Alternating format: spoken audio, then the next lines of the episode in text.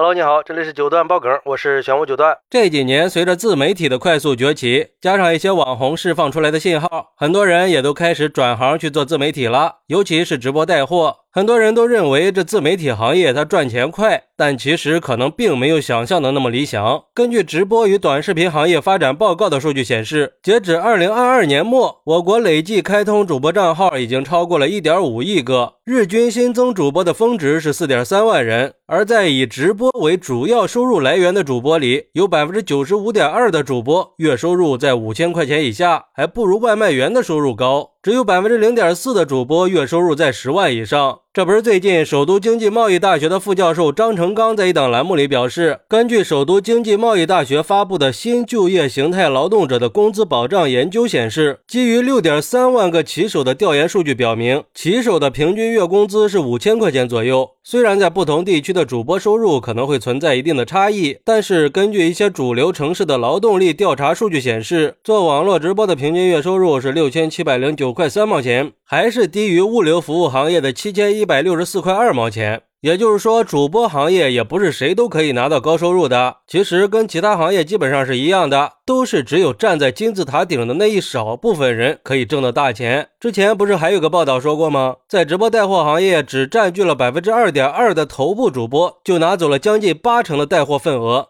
说到这儿呢，刚好这两天热搜上还有个关于主播收入的事儿。曾经在电视剧《狂飙》里演过机车女孩的演员芝麻，本来以为这个剧火了以后自己也会跟着火，但是没想到并没有什么变化。毕竟是没背景、没资源嘛，没办法，他也从演员转行做了主播。结果没想到月收入还不到三千块钱，只够支付房租的。不过他表示自己是不会放弃的，他相信努力都会有回报的。现在看起来是比较辛苦，但成功总是要一步一步来的。慢慢都会好起来的，这就更说明了主播行业跟其他行业一样，是内卷非常严重的。我也是做主播的，这一点我是深有体会啊。就像一家媒体说的，直播带货的主要玩家是那些自带流量的人，他们不是因为带货才红的，而是因为红了才带货的，也是他们分走了带货行业最大的利益蛋糕。对于普通人入行主播来说，只是扮演了流水线里的一个小角色而已，收益和其他行业并不会差距太多。另外，有网友表示，原来卑微的不止打工人呀，演员也是一样。不过现在就业压力这么大，既然选择了转行，那就好好的拼一把，没准希望就在不远处了呢。毕竟已经投入了大量的时间和精力，也当是学习和提升自己了吗。只是真没想到，原来主播的收入会这么低。